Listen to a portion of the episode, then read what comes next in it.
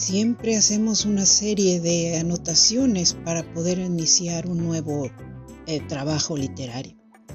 Y una de ellas es esta, reflexiones que resultan a veces no muy visibles para otros. Vivimos tiempos difíciles, estamos en esos momentos donde no todos vemos las estrellas. Tampoco entendemos por qué la Tierra está reclamando que nos fijemos en ella y en algunos lugares lo está gritando. Nos han dado un regalo muy especial donde el cielo ha señalado una imagen que muy pocos han comprendido. Muchos se han sorprendido. Júpiter se acercó a quien brinda la intuición para dialogar. Me refiero a la luna. ¿Qué le ha obsequiado? ¿Puedes descubrirlo? Probablemente sea difícil para muchos. Todo esto lo vive la humanidad en estos momentos, como algo circunstancial. Sí, mira, qué bonito se ve el cielo, pero no ve algo esencial a lo que deberíamos hacerle caso.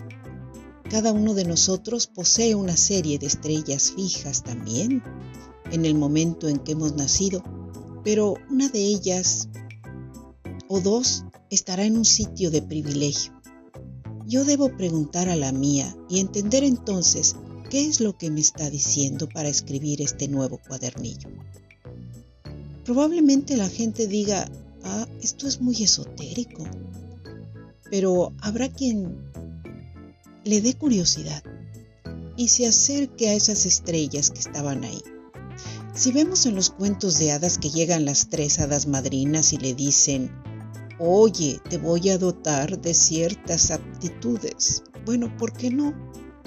¿Por qué no ver que eso es real? Que de alguna manera algo en el cielo nos está dotando de un mensaje, por un lado, en los tránsitos que se van reflejando en el, en el, en el orbe celeste, y por el otro, las estrellas esas que estuvieron a nuestro lado en el momento de nacer. Y que, claro, si tu madre tiene mucha, mucho cuidado en atender a esto, dirá, ah, mira, hay que anotarlo y hay que darle un seguimiento. Probablemente esto me ayuda en su educación.